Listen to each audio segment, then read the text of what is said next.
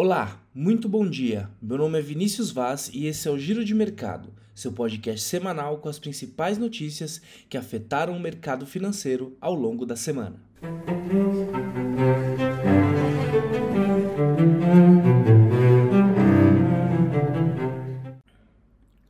E os mercados internacionais apresentaram uma semana positiva, marcada por intensa divulgação de resultados corporativos do quarto trimestre de 2022, junto a novas sinalizações da recuperação na economia americana, revertendo o desempenho negativo na semana anterior. Mesmo com os mercados na China ficando boa parte da semana fechados, os índices americanos operaram em terreno positivo, na esteira dos avanços do PIB americano no quarto trimestre de 2022 superando a expectativa ao registrar alta de 2,9%, enquanto o índice de preços de gastos com consumo, o PCE, medida de inflação preferida pelo Federal Reserve, mostra uma desaceleração importante, embora siga bem acima da meta do Banco Central americano. Os mercados asiáticos também apresentaram valorização na semana, mesmo com as bolsas na China permanecendo fechadas durante a semana em função do feriado do Ano Novo Lunar. A bolsa de Hong Kong apresentou funcionamento parcial e apresentou valorização no período, assim como Nikkei no Japão.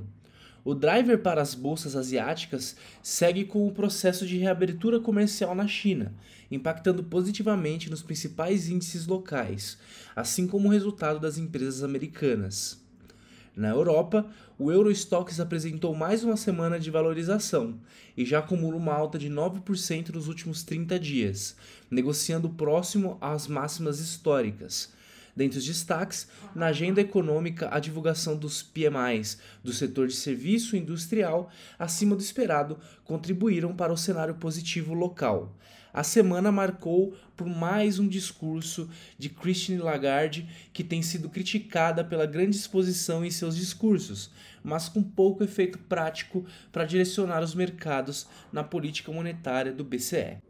E no cenário internacional, o grande destaque da semana que antecede a decisão de política monetária do Banco Central americano teve como principal driver para as ações e a divulgação dos resultados corporativos, em uma avaliação majoritariamente negativa para os dados divulgados. Com relação aos resultados corporativos, destaque positivo para Tesla e Microsoft entre as Big Techs, apesar do guidance negativo para o primeiro trimestre para a Microsoft, o que acabou derrubando um pouco as ações. Além disso, Visa, Mastercard também apresentaram números positivos, contribuindo para a alta nos mercados.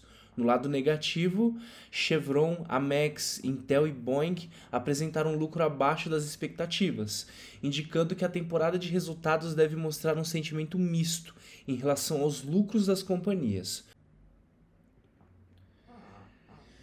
E no Brasil, o Ibovespa encerrou essa semana em alta de 0,25%, embalando a terceira semana seguida de valorização.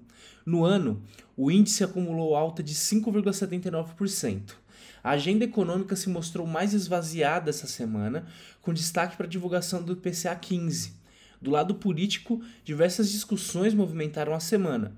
O cenário fiscal segue como preocupação no radar dos investidores as eleições para a presidência da Câmara e do Senado e a definição dos sucessores de dois diretores do Banco Central que estão perto do fim de mandato ficaram como os principais temas. Do lado das empresas, o caso da Americana segue movimentando o mercado, assim como o anúncio de Jean-Paul Prats como presidente da Petrobras. No geral, Continuamos a ver um cenário onde os investidores estrangeiros seguem otimistas com a bolsa brasileira, apostando no valuation atrativo e a reabertura de China, enquanto os investidores locais seguem com um posicionamento mais defensivo, preocupados com o cenário fiscal e, consequentemente, com uma possível elevação dos juros acima dos níveis atuais. Do lado macro, a semana se encontrou mais esvaziada nesse final do mês, com a divulgação do IPCA 15 como o maior destaque. O indicador apresentou uma variação mensal de 0,55%, levemente acima do esperado e foi impactado principalmente por conta de uma alta acima do esperado no emplacamento e licença de veículos. Outro destaque da terça-feira foi o anúncio por parte da Petrobras de um reajuste de 7,4% no preço da gasolina, Considerando um repasse de 50% desse aumento para o valor na bomba de combustível, o impacto no IPCA seria de 0,17 pontos a partir de fevereiro. Essa soma de fatores levou os principais times de research a revisar a projeção para o IPCA de 2023 de 5,4 para 5,7.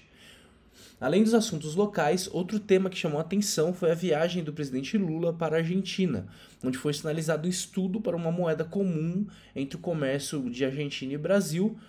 Apesar de ainda não ser uma perspectiva de evolução, o tema preocupa o mercado pela dificuldade econômica recente apresentada na Argentina. Nas curvas de juros, vimos os vértices curtos e médios praticamente estáveis durante a semana, porém o vértice mais longo voltou a abrir com o DI para janeiro de 23 de 33 saindo de 13,07 no final de semana passado para 13,20. Na próxima semana, essa semana atual, temos a reunião do Copom, onde é esperada uma manutenção da taxa em 13,75%. E do lado político, os investidores continuam com foco na parte fiscal do país e nessa semana a equipe econômica analisou formas de minimizar o impacto na arrecadação dos estados após a determinação de um teto de cobrança para o ICMS sobre os combustíveis. Segundo o time econômico, o impacto potencial seria de 37 bilhões para os cofres federais. Outro tema que ganhou destaque na semana foram as eleições para a presidência da Câmara e do Senado. Na Câmara, Arthur Lira parece não ter adversários, enquanto no Senado, o atual presidente Rodrigo Pacheco, que recebeu apoio da bancada do PT essa semana, enfrenta concorrência com Roberto Marinho.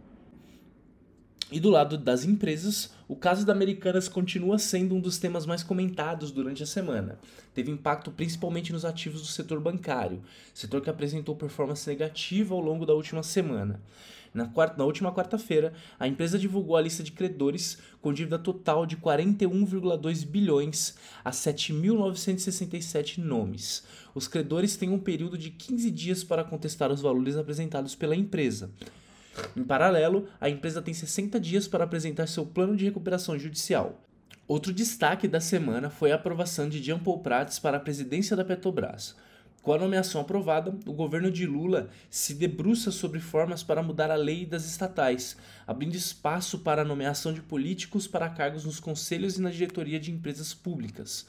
Os caminhos para a alteração passam pelo Congresso Nacional e pelo STF e precisariam ser aprovados até o final de abril, prazo limite de grande parte das empresas para realizar as assembleias de acionistas.